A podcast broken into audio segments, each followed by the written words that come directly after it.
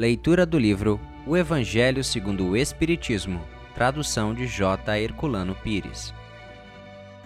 Motivos de resignação.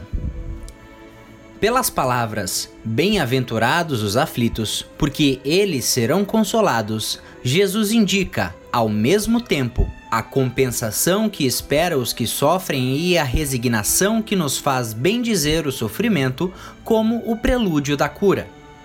Essas palavras podem também ser traduzidas assim: Deveis considerar-vos felizes por sofrer, porque as vossas dores neste mundo são as dívidas de vossas faltas passadas. E essas dores suportadas pacientemente na terra, vos poupam séculos de sofrimento na vida futura. Deveis, portanto, estar felizes por Deus ter vos reduzido suas dívidas, permitindo-vos quitá-las no presente, o que vos assegura a tranquilidade para o futuro.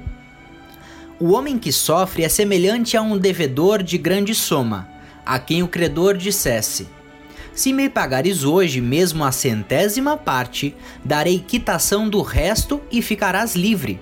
Se não, vou perseguir-te até que pagues o último centavo.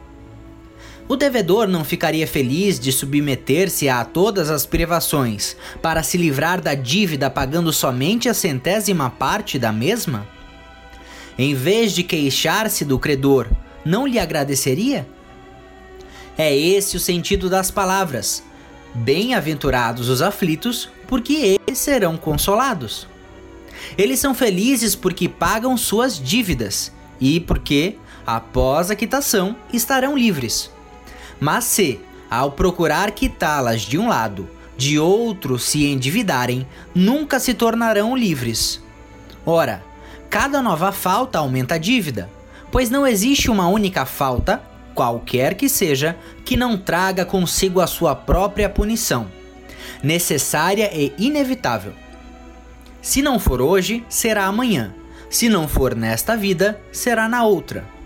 Entre estas faltas, devemos colocar em primeiro lugar a falta de submissão à vontade de Deus, de maneira que, se reclamarmos das aflições, se não as aceitarmos com resignação, como alguma coisa que merecemos, se acusamos a Deus de injusto, contraímos uma nova dívida que nos faz perder os benefícios do sofrimento.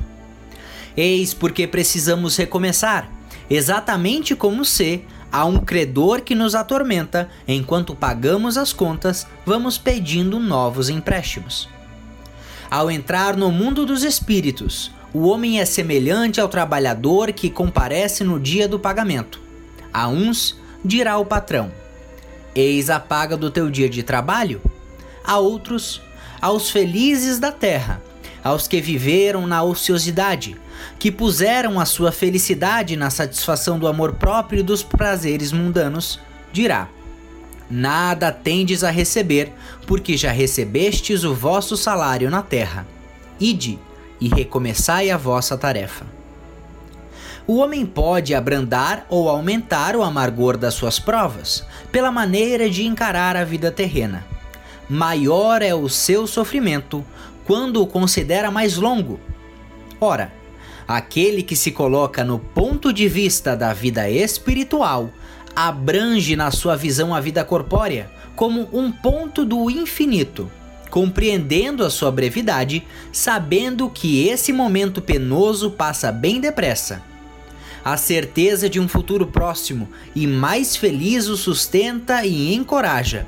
E em vez de lamentar-se, ele agradece ao céu as dores que o fazem avançar.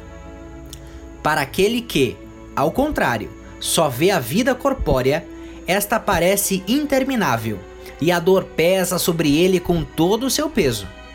O resultado da maneira espiritual de encarar a vida é a diminuição da importância das coisas mundanas, a moderação dos desejos humanos, fazendo o homem contentar-se com a sua posição, sem invejar a dos outros, e sentir menos os seus reveses e decepções. Ele adquire, assim, uma calma e uma resignação tão úteis à saúde do corpo como à da alma enquanto com a inveja, o ciúme e a ambição, entrega-se voluntariamente à tortura, aumentando as misérias e as angústias de sua curta existência. Muito obrigado por assistir o nosso podcast. Se você gostou, deixe seu like e compartilhe. Dessa forma, poderemos juntos espalhar cada vez mais a luz do Cristo Consolador.